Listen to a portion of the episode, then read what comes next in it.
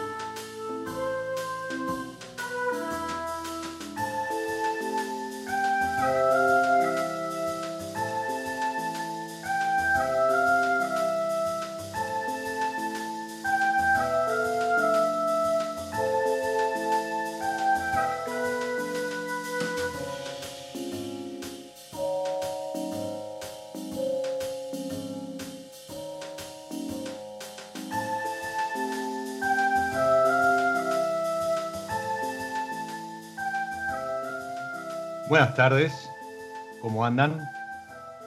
Bienvenidos a, a Mi Lado B, este espacio para los sentidos que proponemos episodio a episodio, semana tras semana. Y estábamos escuchando a, Gabriel G. Punk haciendo Soberanía, Sovereignty, del álbum Jazz Nation, un álbum del, del 2020, nuevito. Lo pueden buscar en, en Deezer, en YouTube Music, Spotify y, sonaba de esta manera, una tarde de feriado, otoñal, y le abría la puerta a Soberanía en día patrio, que debo reconocer que me sorprendió la aparición de Soberanía en el mundo vitivinícola argentino, porque yo lo tenía como eh, Hoy Mortal, Anchayuyo, eh, pequeños proyectitos, un, lindo emprendimiento familiar, pero mejor que lo explique él. Bienvenido, Pablo Marino, a mi lado B. Hola Diego, buen día. Buen día, no, buenas tardes ya. Buenas tardes, sí, casi buenas noches. Bueno, viste que estos fin de largo ha sido bastante, no sé ni qué día es hoy. sí, día mil y pico de, confinamiento, podríamos decir. Sí, sí, tal cual, ¿viste? Nos, nos tiene bastante mareados, y, pero bueno, contentos porque tuvimos la oportunidad de poder elaborar y de arrancar con esto que es soberanía, que, que era un sueño tan anhelado por, por nosotros, ¿no? Cuando decís nosotros, contémosle a, quienes están del otro lado quiénes son nosotros. Eh, el nosotros incluye diferentes grupos, ya que primero el, grupo familiar, mi familia completa, ¿no? Eh, de mis hermanos, de mi papá, de mi mamá, eh, de Amparo y Nina también. con los cuales empezamos hace 11 años ya con, uno de los proyectos que integra Soberanía, que es Sanchayuyo Vinos. ¿Mm? Un, proyecto que empezó como un vino de garage en el 2010 y, bueno, que fue creciendo y, fue logrando eh, motivación para seguir buscando un poco más y encontrarnos nosotros un poco más a través de los vinos y, y bueno, así fue que en el año 2017 nació Inmortal, junto a Amparo, ya solamente. Eh, y bueno, también es un proyecto que, que, a la par de este otro ha ido creciendo también. y, con el paso del tiempo, obviamente, eh, vienen las ganas de querer seguir creciendo y de apostar. Y, y de esa manera es que, que nace Soberanía, que es buscar un lugar propio en el cual poder mostrar nuestros vinos, poder contar un poco eh, quiénes somos y, el porqué de nuestro, nuestra vida vínica, digamos. Eh, y bueno, por suerte ya esta vendimia se pudo dar y en un lugar muy especial como lo es el Peral en Tupungato. Uy, qué lindo. Bueno, ahora, ahora vamos a, meternos, en, nos, nos, vas a llevar de paseo por el Peral. Em, antes de, salir de, gira por, por Tupungato, entonces, Soberanía es la bodega propia donde van a estar elaborando Oíd Mortal y Anchayuyo. Y, también va a tener etiqueta propia Soberanía o, solamente va a ser el, lugar? No, no, la idea es que sí. Hace ya en el 2019 hicimos una primera microvinificación con con la idea que, de que sea parte ya del, de, esto, de este proyecto, una vez que podamos abrir las puertas al público y demás. Como sabes, Diego, esto no, no, se planea de un día para el otro. La verdad que los proyectos más en, Argentina por ahí llevan bastante tiempo y, y, más a la hora de hablar de vinos, ¿no? Porque este es un proyecto tan, al igual que los demás, ¿no? Pero tan, sentimos tanto amor por él que queremos tratar de llegar de la mejor manera a la hora de poder abrir las puertas y, poder presentar esto. Entonces ya en el 2019 hicimos una primera micro, eh, Malbec, una partida muy limitada, y ya en el 2020, sin tener todavía la bodega definida, en, la bodega donde estábamos elaborando, ya, ya decidimos arrancar con, con los vinos de, de la etiqueta Soberanía la cual, bueno, tiene además bastantes temas legales detrás. Por ahí uno, el que no se no está en el día a día de una bodega, no, no le es fácil de entender, pero bueno, hay bastantes temas legales, ya sea con marcas y demás, que, que bueno, por suerte ahora ya se están terminando de resolver todos y con los cuales vamos a, a salir con esta etiqueta, ¿no? La, la cual sería soberanía. Y entonces ya tenemos si miramos hacia atrás, tenemos algo 19, eh, algunos microvinificaciones 20, y por suerte ya en nuestro lugar este año ya la 2021 que, que viene con mucho más volumen y, y, para abarcar otras líneas, ¿no? Qué lindo, cómo, cómo se va ramificando y, y, y además qué lindo porque lo contás del amor, la pasión, la familia. Yo le contaba a, eh, fuera del aire a Pablo. La última vez que estaba, de hecho estaba mirando fotos, la última vez que nos vimos con, Pablo y con, una embarazadísima Amparo, fue en octubre del 2019. Em, ellos forman parte de eh, este, este, grupo hermoso que es Productores Amigos. Y, justamente en la Feria de Productores Amigos, en lo de Joaquín Alberdi, estaban con, las etiquetas de, de Oíd Mortal, que abro paréntesis, esto no es porque esté Pablito al aire charlando conmigo, pero busquen el Merlot. Nada más, vuelvo. Eh, estaban presentando, me acuerdo, em, un, corte grito sagrado y además estaban con, también con, otro, con otro proyecto eh, hermano que es em, Somos Berracos. Exacto, así es. Sí, eh, junto con Martín Gabriel y Lisa Videla, que son unos son amigos nuestros, son agrónomos ellos. Eh, también llevamos este otro proyecto a la par, el cual, bueno, lamentablemente por, por estas cosas de la pandemia y demás, se nos ha ido complicando mucho en estas últimas añadas para poder eh, eh, seguir creciendo como lo veníamos haciendo. Por ahí yo digo estancado un poco en el sentido de que, de que los laburos de cada uno y demás eh, han ido haciendo que por ahí se frenen un poco estas cosas, pero bueno, con, con idea de que a futuro eh, sigan existiendo estos vinos y, también compartiendo con, nuestros amigos esta, estas lindas cosas, este lindo mundo, ¿no? Como vos lo decís, la última vez que nos, nos vimos fue en el 19 y bueno, nosotros viajando junto con ellos, Lisa también embarazada. sí, es verdad. Eh, estábamos los cuatro con, con las dos nenas en la panza esperando a que llegaran y, bueno, eso también obviamente la vida va pasando y, empezamos a tener más obligaciones que nos demandan más tiempo y eso hace que, todo se vaya complicando un poco. Pero bueno, hay una ventana muy grande abierta a futuro ya que son vinos que, tuvieron muy buena aceptación y, queremos seguir eh, haciéndolos. O sea que para los que están escuchando, si andaban buscando Somos Berracos, eh, eh, había un semillón que, la, había, la había detonado en, Vinoteca. Solamente se tomaron un tiempo, un paréntesis, ¿sí? atendiendo otras obligaciones personales, profesionales, pero no es un proyecto que haya desaparecido, está más vigente que nunca. ¿sí? Se puede decir que tanto Nina como la hija de, Lisa y, Martín vinieron con una... ¿Cómo? Renata. Renata, exacto. Renata. Nina y Renata vinieron con una bodega, nada más ni nada menos con una bodega bajo el brazo.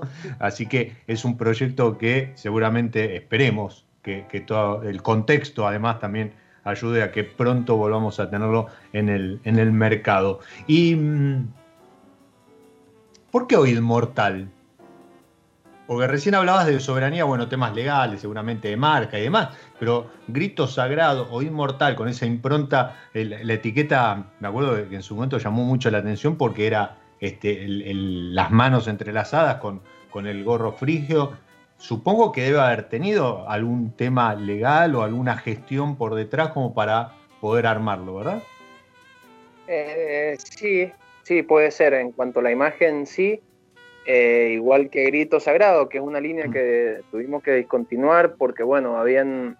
Es muy, muy complicado el tema del registro de las marcas. Mm. Eh, Olvídate. Porque a la hora de empezar a hacerlo, eh, está todo muy bonito, está todo soleado de frente. Y, y, bueno, nada, después con el transcurrir del tiempo empiezan a aparecer oposiciones o no. normalmente te aconsejan que esperes unos 10, 12 meses eh, que es lo que hemos venido haciendo. Y bueno, justo antes de cerrar la marca, un día antes, normalmente te aparecen oposiciones, que fue lo que nos pasó con Grito Sagrado. Y bueno, decidimos discontinuarla. En su momento, bueno, causa mucha bronca, porque uno, además del gasto económico, eh, son ideas que uno va teniendo, que quiere plasmar en su línea de vinos, pero eso también fue lo que nos hizo eh, poder avanzar y decir, bueno, vamos a seguir con, con otra marca, con otra línea, porque Grito Sagrado era como un salto de calidad, ya eran vinos de crianza, no eran vinos del año, estábamos buscando eh, un poco más de, eh, buscar un poco más en profundidad las cosas, ¿no? Teníamos eh, un blanco, un chardonnay bajo vuelo, que lo veníamos trayendo muchísimo tiempo y y bueno, lamentablemente todos esos vinos se fueron dejando de lado y, no pudimos salir con, todo esto, pero yo creo que es parte del aprendizaje, somos mm. dentro de todos jóvenes y, la idea nuestra es, eh, de ahí también nace soberanía, como queriendo marcar otras cosas y, ya teníamos, como vos decís, eh, la marca en Chayuyo, que es muy de Tupungato porque es un, es un cauce natural que entregaba las primeras vidas de nuestro pueblo, entonces tenía mucho significado. Teníamos Oíd Mortal, que era una marca que hablaba de la libertad, del sacrificio nuestro a la hora de emprender y de querer eh, mostrar algo. Eh, por ahí mucha gente me decía, bueno, pero su línea de entrada, ¿qué, ¿cómo es el perfil de vino? No, eso no importa, todo depende de la añada. Había y hay mucha libertad a la hora de elaborarlo. Eh, hay componentes que pasan por madera, otros que no. Eh, a diferencia de por ahí de uno cuando tiene un trabajo en una empresa donde hay que cumplir ciertos reglamentos, donde todo tiene que tener un porqué, en, este proyecto no existía eso. Y, esa libertad nos decía, bueno, como vos nombraste el Merlot, por ejemplo, que era uno de los varietales que teníamos en Oíd Mortal, para nosotros ese Merlot tenía que tener una crianza de madera, aunque sea corta, pero y bueno, y, todos nos preguntaban, che, el Merlot tiene muchísimo volumen, mucho cuerpo, está muy bueno, todo, y el Malbec por ahí lo siento más ligerito, y bueno, era nuestra manera de interpretar bajo ningún concepto, digamos. Eh, y soberanía lo que, lo que trata de hacer es, hay tres palabras que, que definen a la soberanía, en realidad soberanía tiene millones de significados, pero hay tres palabras, tres pilares que conforman la soberanía, que son el territorio, y eso lo comparábamos con la marca Anchayuyo. Eh, el pueblo, eh, eso lo, representábamos con Oíd Mortal y el poder, ¿no? Que bueno, que esto vendrían siendo las líneas ya, ya por ahí un poco más de lo que va a ser soberanía y de qué va a hablar soberanía. Entonces, esas tres palabras nos sentíamos que nos identificaban mucho. Eh, quiero aclarar que la, la idea de los nombres es AMPI, porque siempre buscamos un norte haciendo referencia a nuestro lugar, a donde nacimos y nos hemos criado, eh, y a la vez hablar de, la gente que lo conforma y demás. Entonces todo como que este nombre era la palabra, soberanía, cerraba todo ese círculo de marcas y, de ideas que traíamos. Qué linda, qué linda construcción de marca. Eh, eh, la verdad que más allá de, de los vinos y, lo que deberíamos estar esperando, copa en mano, que, venga a partir de ahora de, Soberanía, de Hoy Mortal y de Anchayuyo, eh, como, como ejemplo de, marketing, de, pero no de marketing en cuanto a lo comercial, sino de, identidad de marca, ¿no? de, nombre propio, de construir todo alrededor de un concepto. Y, vos fíjate que en los 15 minutos que llevamos de charla, volvés una y otra vez a hablar del lugar. Algo que hoy está encima de la mesa, eh, ya prácticamente está, está en boca de, todo el mundo, en, lo que a vino se, se refiere, y, y ha cobrado una importancia más que relevante en el último tiempo, el lugar, el origen. Y, y ahora sí, vamos al Peral, porque el Peral, si bien no es un lugar que, del que se hable mucho, todo lo que eh, sale del Peral es como que tiene una, clara identidad, habla muy bien del lugar, pero aparte con una calidad eh, superlativa. Ustedes son eh, nacidos, son tupungatinos, entiendo, Amparo, vos, bueno, la, la familia. ¿Son del Peral Sí, en realidad, eh, bueno, Ampi llegó a la familia de Amparo, llegó a Tupungato hace más, hace 30 años ya, Amparo siendo bebé, eh, por la profesión de mis suegros básicamente, y, mi familia es una familia, tengo como todos en el árbol genealógico, dos o tres apellidos, de los cuales eh, estos son todos de familias muy antiguas acá de Tupungato. Sí. Y te podría comentar que lo especial del Peral que tiene con todo esto y lo emotivo es que, bueno, yo de chico siempre escuché a mi abuela. Eh, tiene dos o, tres, dos o tres partes. Una es, que la familia de mi abuela cuando llegó de Italia, mm. mi abuela aún no nacía, mi bisabuelo sería, eh, se radicó en la zona del Peral porque trabajaba precisamente para, una familia, para una bodega de la zona, trabajaba viñedos, era contratista. Eh, entonces, por parte materna, ¿no? Eh, materna, perdón, ¿sí? Es una familia que lleva más de 100 años en Tupungato y que, que desde siempre estuvo ligada a esa zona hasta que, bueno, como se dice acá, pudieron mudarse y venirse a vivir a, la villa cabecera de Tupungato. Entonces, como que uno siempre que se acuerda de las historias de, mi abuela cuando era chica y vivían ahí en los viñedos, en el Peral y las cosas que hacían y demás. Y, cada vez que, si bien yo vivo muy cerquita del Peral, estoy a cinco minutos en auto, eh, tengo esa sensación de, que cada vez que piso el lugar estoy reviviendo las cosas que, vivían ellos. Mm. Y, y, sumado a eso, bueno, yo de chico, mi viejo enólogo, Trabajó también siempre en una bodega ahí en la zona del Peral durante muchos años, entonces te puedo decir que, no sé, desde que tengo uso de la memoria, de los cinco años que, que conozco la zona y, en profundidad, ¿no? De, salir a ver viñedos, de salir a tomar grado de la uva y, de que conocer cada rincón y, la historia por ahí indirectamente de cada uno de esos viñedos importantes o más antiguos de la zona. Entonces, como que hay mucho arraigo hacia la zona y, la idea en un corto plazo es tratar de, ya irnos a vivir ahí y, ser más parte del lugar incluso. Qué lindo. Bueno, si, si alguien tiene autoridad entonces para hablar del Peral, eh, señores, les presento al enólogo el licenciado en enología, Pablo Marino. Eh, pero qué lindo cuando, cuando uno asocia el lugar con, la familia, con la historia de la familia y esto que vos decís, ¿no? Eh, llegar, pisar, lo, hablaba hace un par de semanas con, Manu Michelini, que, él decía que, que, hay lugares donde uno siente que, que llega y siente que se queda sin aire.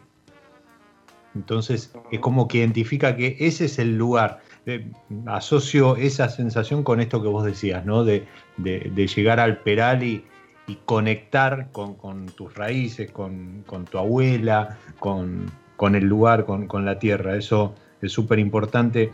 Porque siempre digo, este tipo de cosas, estas historias que hay detrás de, de los vinos, de las etiquetas, y, esto no tiene nada que ver con, con, con variedad, con marca, ni nada, sino que tiene que ver con algo que se transmite después finalmente en la copa. Eh, que, muchos hablan de, vinos con alma, por ejemplo, ¿no? Eh, creo que, eso es, es, muy importante. Hoy cuando tenés una, una diversidad, una cantidad impresionante de etiquetas para poder elegir, que existan estos proyectos como los que ustedes llevan adelante, que, existan estas historias detrás, hacen que haya un valor agregado que va más allá del tipo de elaboración, que el fudres y la madera, que eh, no es nada, es una conexión que, se transmite a través de la copa y, está, está buenísimo eh, conocerlas eh, y acercarse de alguna manera a ese lugar a través de, de estos vinos. Y mm, eh, ustedes ahí en, Soberanía, dijimos bodega propia, hay una, foto hermosa, arroba soberanía.vinos en, en Instagram, eh, arroba anchayuyo vinos y arroba o son las tres cuentas en Instagram, pero en la de Soberanía hay una foto con, una nina, una mini nina asomada, entiendo que esa es la edificación de la bodega, Em, ¿Hay viñedos también? ¿Han plantado algo? ¿Se han animado con algo o no? ¿O todavía eso será una segunda etapa?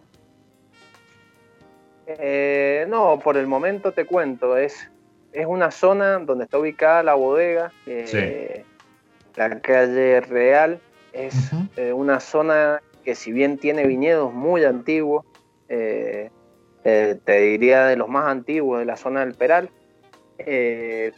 también es una zona que ahora con el tiempo se está volviendo bastante, está dedicando un poco más y yo creo que con el tiempo, ojalá que no sea así, se va a dedicar más a lo que es el real estate, digamos, a, la mm. venta de propiedades, porque es una zona que no solamente le gusta al que le gustan los vinos de Tupungato, sino que tiene una paz muy particular, digamos, tiene un verde muy particular, eh, tiene una geografía única, entonces eh, es una zona donde decir hoy, bueno, voy a comprar tierras para plantar es muy difícil porque prácticamente está todo implantado. Loteado. Mm. Loteado, claro. Y, nosotros, bueno, dentro de nuestra propiedad tenemos, eh, son dos mil y pico metros de superficie. Eh, entonces en la cual hemos hecho, hemos sí implantado el año pasado unas 300 estacas de Cabernet Franc, eh, que va a ser para hacer un, a futuro una batiquita y con suerte de un vino ahí de la casa para compartir.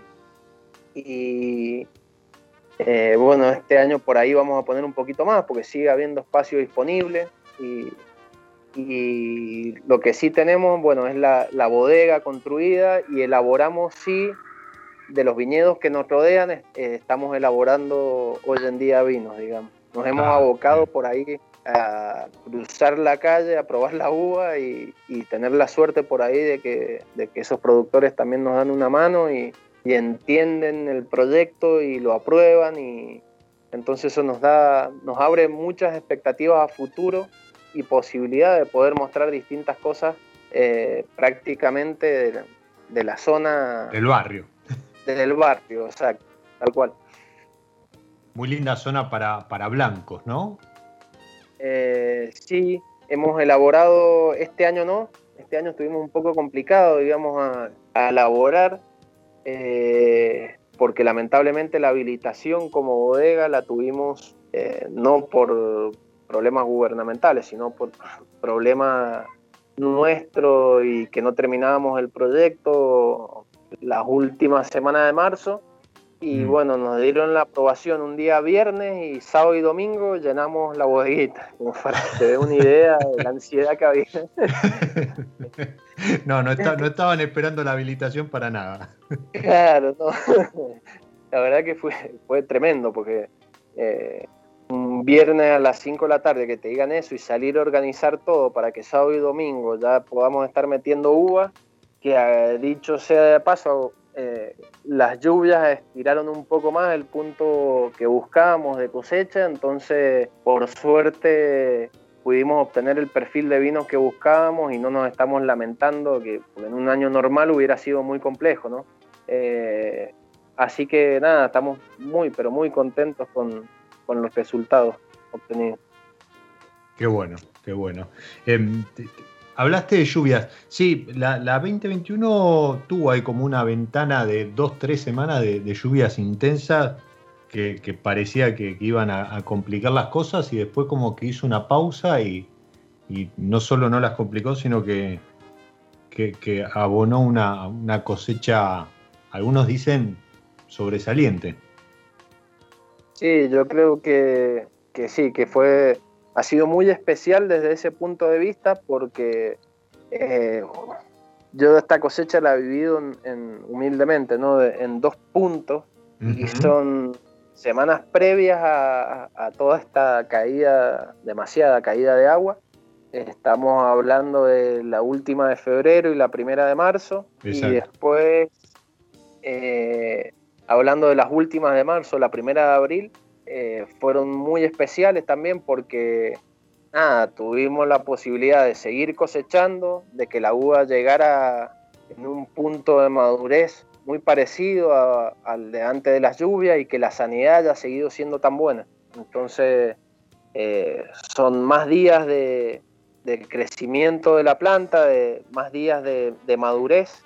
Y bueno, fuimos esperando días de sol que hubieron después que fueron intensos como para que nos ayuden con algunos varietales, ejemplo la bonarda ahí de la zona, que antes de la lluvia estaba verde y después de la lluvia también estaba verde, a ver, desde nuestro punto de vista y para lo que estábamos buscando elaborar, eh, fue la última uva que entró, que ya fue en el mes de abril, y nada, la calidad en todos los casos yo creo que ha sido excepcional han habido problemas porque eso no se puede negar. Eh,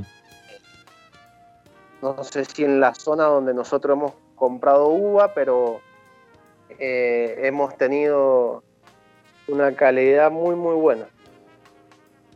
Qué bueno, ¿no? Porque si le sumamos el contexto, nada, este, que, que te complique también el clima, bueno, nada, es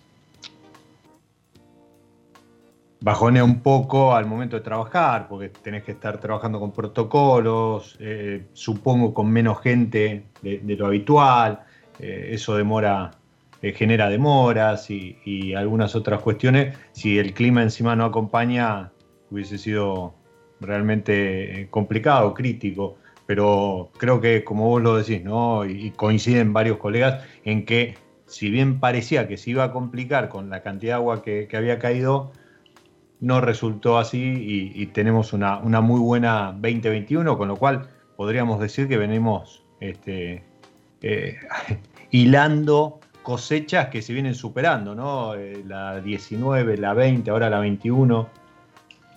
Sí, sí, tal cual. Yo creo que hay un crecimiento eh, en cuanto a año a año y las vendimias nos han ido dando por ahí cosas cada vez un poquito mejor, por ahí con distintos, eh, en cuanto a lo cuantitativo, con diferencias, pero en lo cualitativo creciendo. Sí, eso te iba a decir, hablando de calidad, en, cantidad, eh, sabemos que no siempre, bueno, justamente por este tipo de, de, cuestiones climáticas, algunas cuestiones de real estate también, este, hay, hay viñedos que se siguen quitando por, por temas inmobiliarios y, que generan a lo mejor otro tipo de renta, eh, lo cual también lamentamos los, que somos amantes del vino, pero en calidad es como que viene con una curva ascendiente que ojalá acompañe el consumo, ¿sí? consumo que el año pasado, producto de la pandemia o, o algunas otras cuestiones, aumentó, ahora pareciera que bajó un poco por, por tema precio, pero bueno, ojalá se, se mantenga con, tendencia al, alza. Y hace un rato mencionaste la bonarda, lo cual me da pie a eh, esta pausa que metemos dentro de la pausa, eh, que es mi lado B, a jugar con la propuesta de San Felicien en esto de hacer un acuerdo entre variedades y música, ¿sí? Y para esta semana justamente había elegido la, Bonarda de San Felicien, una Bonarda eh, hermosa para mí, me reivindica, reivindica la, Bonarda del Este y mm, qué mejor que acompañarlo con, con algo de música como es Bloom Morgan haciendo justamente Corvo.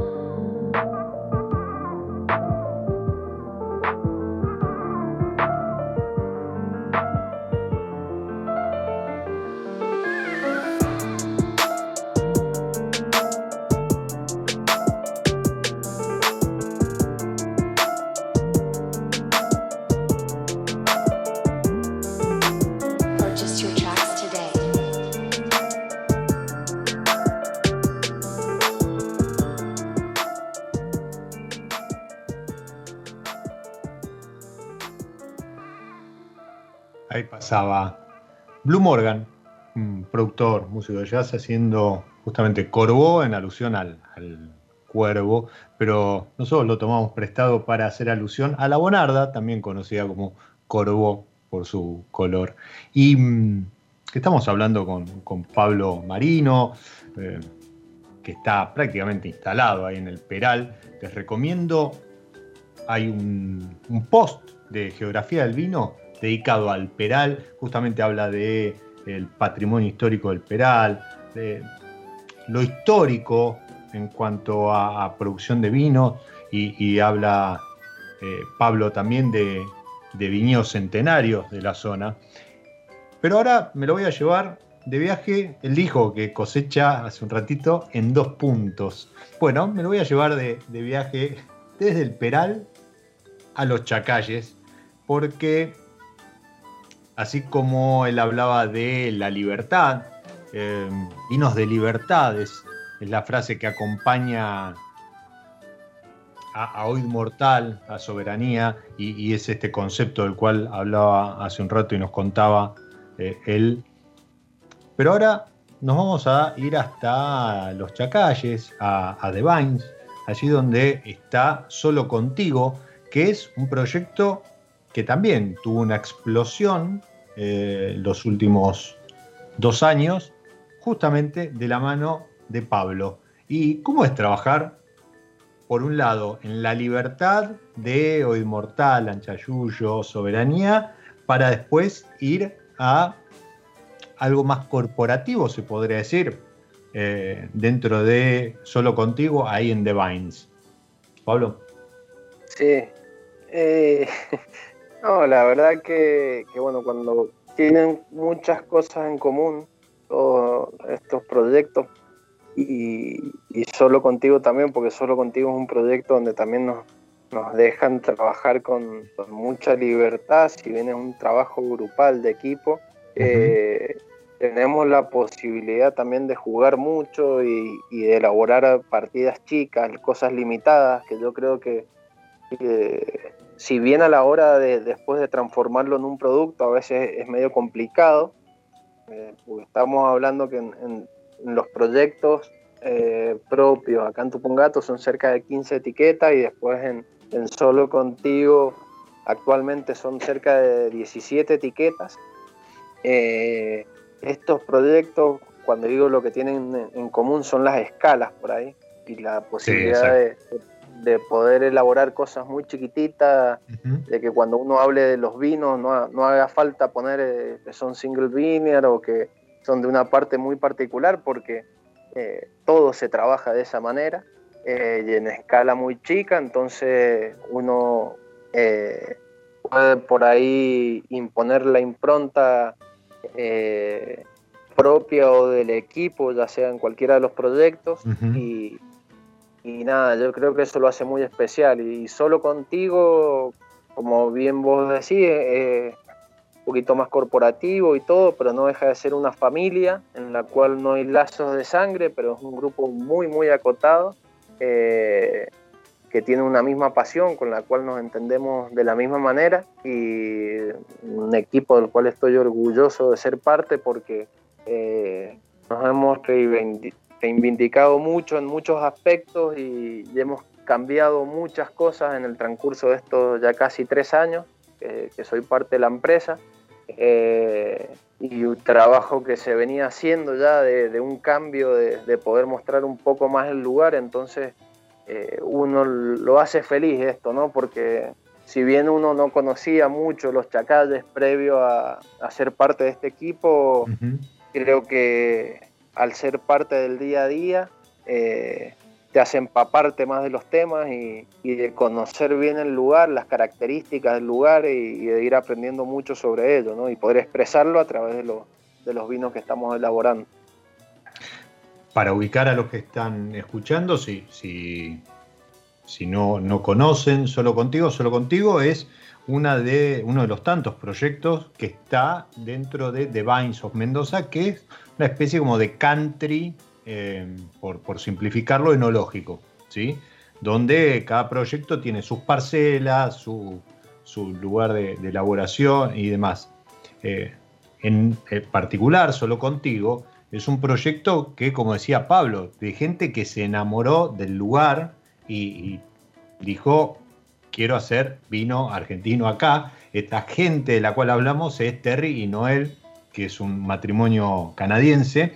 Y hoy el proyecto eh, está guiado por eh, Mariela Aguilardo, a quien le mando un beso grande y espero pronto eh, tenerla también en mi lado B para que nos cuente un poco más en profundidad acerca de Solo Contigo, donde Pablo hace la enología y como bien decía, eh, también en, el último tiempo han sacado líneas nuevas y, han eh, llegado incluso a sacar un, vino con el apellido de Terry y Noel, con lo cual no es poca cosa, ¿no? Porque em, no solo ahí demuestran el amor por el lugar y por el vino que allí se elabora, sino también lo, seguros que están del trabajo de, Pablo y de todo el equipo de Solo Contigo como para, sin ningún problema, aunque no estaban muy convencidos al principio, sin ningún problema poner su apellido ahí en la etiqueta. Así que eso es lo que hoy está haciendo Pablo en Chacalles.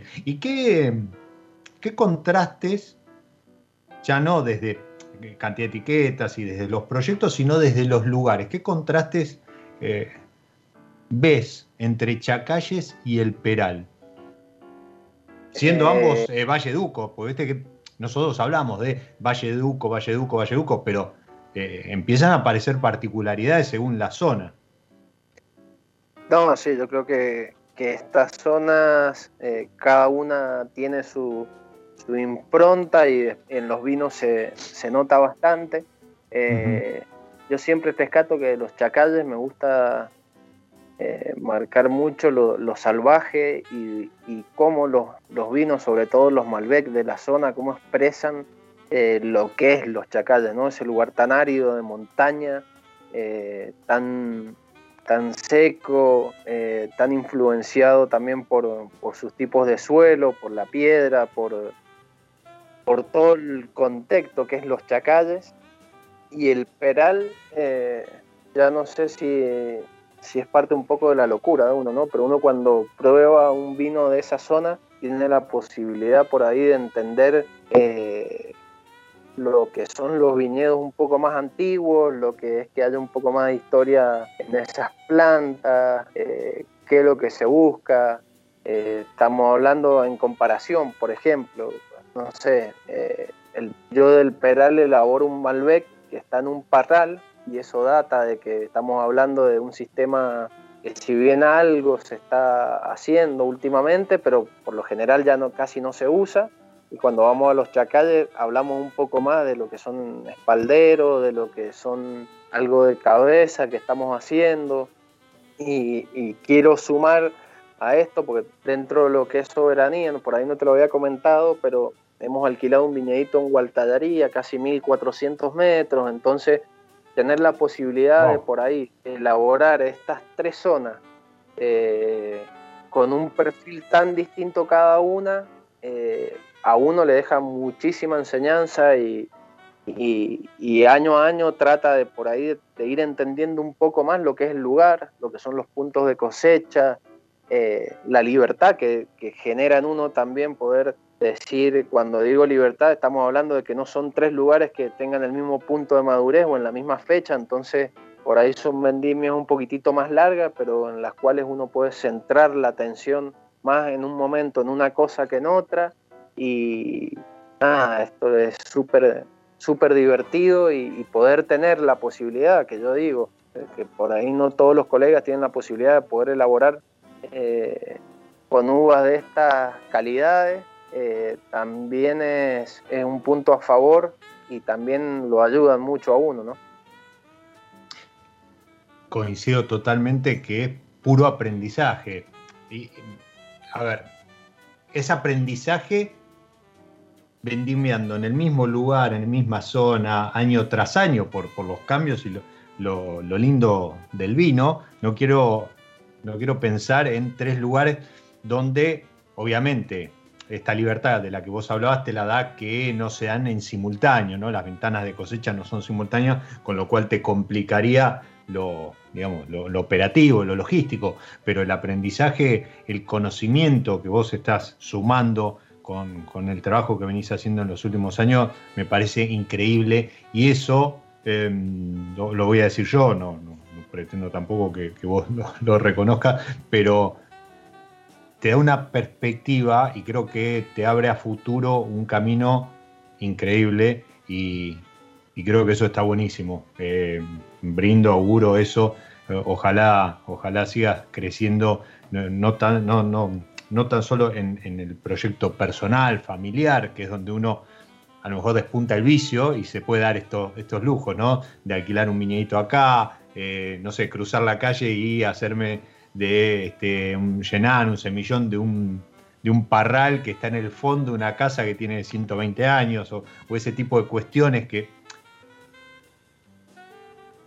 que, se aproximan incluso hasta un juego.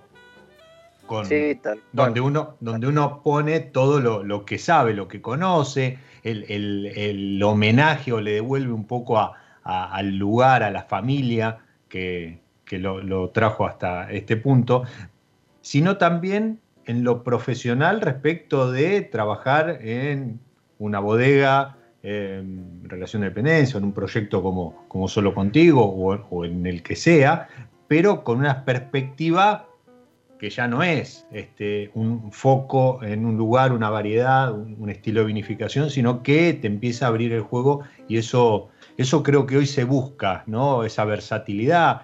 Incluso las grandes, las grandes bodegas no, no se quedan, hablando puntualmente de una bodega a lo mejor que está en Mendoza, no se queda con lo que tiene ahí a mano.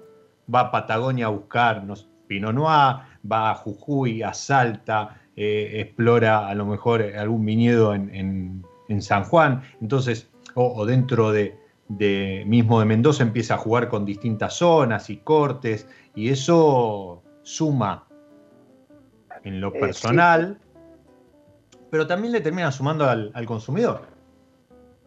Exacto, sí, sí, sí. Yo creo que tanto en los chacalles, eh, que si bien han sido, eh, esta fue la cuarta vendimia, si no me equivoco, la tercera o cuarta vendimia mía, eh, y después en, en Tupungato, nada, al tener tantos proyectos uno tiene la posibilidad de que eh, si yo hablo de solo contigo, creo que es un, proyecto que está creciendo mucho y profundizando mucho eh, hacia abajo.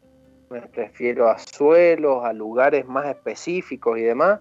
Lo mismo pasa con soberanía. Es algo similar, pero en Tupungato. Eh, lo cual es muy distinto. Por ahí la gente dice, pero si tenés 30 kilómetros de diferencia, y bueno, es totalmente distinto.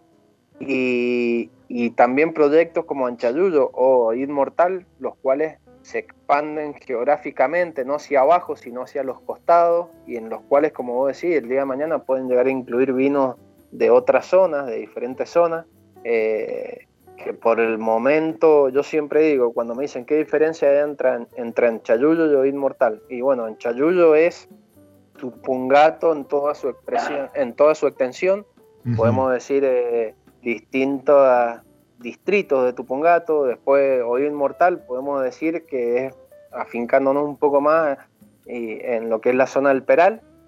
Soberanía es profundizando en ese Peral y también en algo de Gualtallarí, en este pequeño viñedito que hemos alquilado.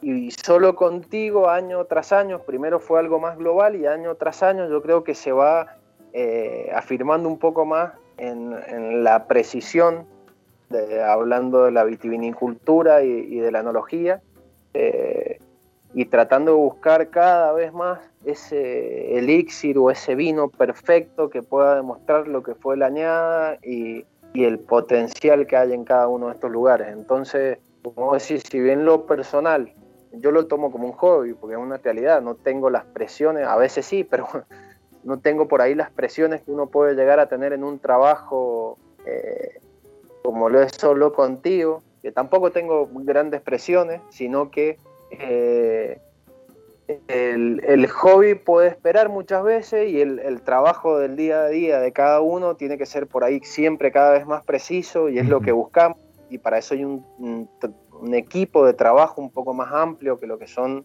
los equipos de trabajo que están en lo personal. Entonces, nada, siempre tratamos de ir conociendo un poco más, de, ir haciendo más microvinificaciones. Este año deben haber sido entre solo contigo y los proyectos particulares más de 50 seguramente, eh, hablando de zonas a grandes rasgos y a microzonas también.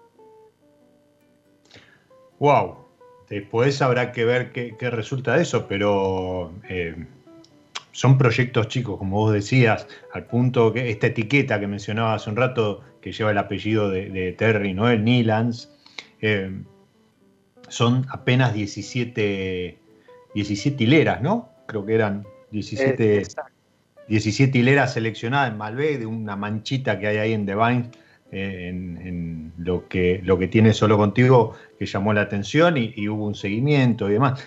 Cuando vos decís presión, se entiende perfectamente, ¿no? No es porque Mariela esté con el látigo o la gente, o Terry, no él desde, desde Canadá te monitoreen por cámara, pero eh, ahí uno está encorsetado dentro de un proyecto y tiene que seguir determinadas directrices, lineamientos, eh, hay un equipo de trabajo, entonces no, es que te puedes eh, desbandar o, estar probando y experimentando con lo que se te ocurra, sino que hay un plan de trabajo que, acompaña al, nombre de la bodega. En cambio, en los proyectos personales, uno, esto que decía yo, ¿no? Despunta el vicio, se permite jugar, eh, o, decir, bueno, no sé, iba con el auto, vi de pronto un, un miñedito que me llamó la atención bajo y a lo mejor termino comprando para hacer un, un, bin, como vos decías hace un rato, ¿no? Una barriquita para, para consumo ahí en, el lugar. Y eso está bueno porque, eh, en definitiva, complementa tu formación como enólogo respecto de lo que haces en The Vines, ¿no? Entonces, en The te nutrís desde el lado del equipo de trabajo, con, en, asociación con el lugar, y en los proyectos personales con lo que vas experimentando, conociendo, con esa libertad que te vas dando, que en definitiva eh, es donde vuela la imaginación, la creación y demás. Pablo, referentes de la industria. Vos sos, joven, ¿qué, edad tenés? 33. 33, o sea, no sé, calculo que debes tener 6 este, años, 7 de egresado. Eh, sí, de egresado con título de licenciado, sí, y con título de técnico, porque yo estudié en la ah, Universidad Tecnológica y mi primera añada como técnico enólogo fue en el 2008. Eh, ahí ya son, sí, casi 13, líneas, eh, contando también una que tuve la oportunidad de hacer afuera. Eh, y después, bueno, como licenciado sí, demoró un poco más el título, porque bueno, cuando uno ya empieza a trabajar va esquivándole un poco a eso y, cada vez cuesta más, ¿no? Seguro, seguro, meter finales y demás, sobre todo en carreras técnicas, eh, eh, es más, más dificultoso, pero bueno, se, se, logra si uno le pone pasión y, ganas. ¿Dónde, fue esa vendimia afuera?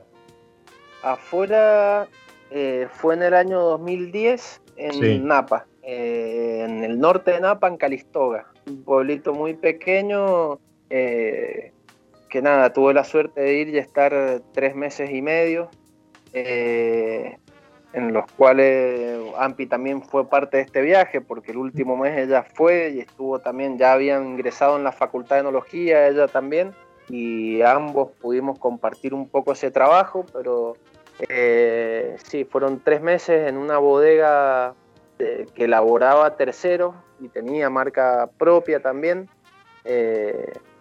Y bueno, nada, tuve la oportunidad de trabajar para 15 diferentes enólogos. Wow. Obviamente con muchísimos perfiles de vino distintos. Y bueno, la idea de, hacer vino también viene de ahí, porque ya habíamos empezado con algo, pero lo veíamos muy complicado hasta que, bueno, llegué a ese lugar y dentro de estos 15 enólogos, 10 deben haber sido eh, unos personajes que les gustaba hacer mucha microvinificación y demás. Teníamos 3.800 barricas en la bodega, pero a la vez eh, uno distinguía que habían cosas particulares, entonces fue una motivación muy grande poder ser parte de un equipo así. Estamos hablando de que sí, elaboramos 3.800 barricas eh, y nada, varietales debo haber elaborado cerca de 15 también, que acá no se veía tanto, y, o yo no había tenido la experiencia de elaborar tantos varietales, seguramente acá habían, pero... Eh, y todo eso, nada, yo digo que fue la semillita para decir, eh, bueno, si acá lo estoy haciendo, estoy fermentando en vines, y a la vez estoy fermentando en pileta de 100.000 litros, y a la vez ¿por qué no replicar toda la parte chica eh, de micro fermentaciones que vi allá en el garage de mi casa? Y, así fue que largamos. Mirá, no, no, no, conocía esa parte de, la historia personal. Qué, bueno. Cruzarse con, bueno, eso debe estar, en algún lugar debe, haber estado escrito, ¿no? Eh, cruzarse con ese tipo de, cuestiones que te hacen un clic en la cabeza y, te, liberan a lo mejor de, algún prejuicio, alguna atadura, algún freno que, uno se, se, autoimpone al momento de desarrollar una actividad. felicitaciones, podemos decir entonces que soberanía tiene raíces eh, norteamericana. es contradictorio a lo mejor, pero, pero, algo de eso hay. bueno, como motivación sí, pero lo demás te digo que es toda, no, no, seguro, seguro, eso es todo, todo made in, este, hecho, en, hecho en el peral. Te, te preguntaba, te preguntaba como para ir cerrando, porque se nos fue impresionante este episodio de de, día feriado. Le mando un saludo a, Flor MD que se puso al día con, con mi lado B en podcast y, hoy llegó para, para, escuchar, como dice, en tiempo y forma, así que le mando un beso grande y gracias también por difundir mi lado B, que sé que, lo ha estado compartiendo ahí con compañeros de la carrera de, de sommelier. Te decía, ¿algún referente mm, eh, que tengas así como muy, muy identificado en la industria?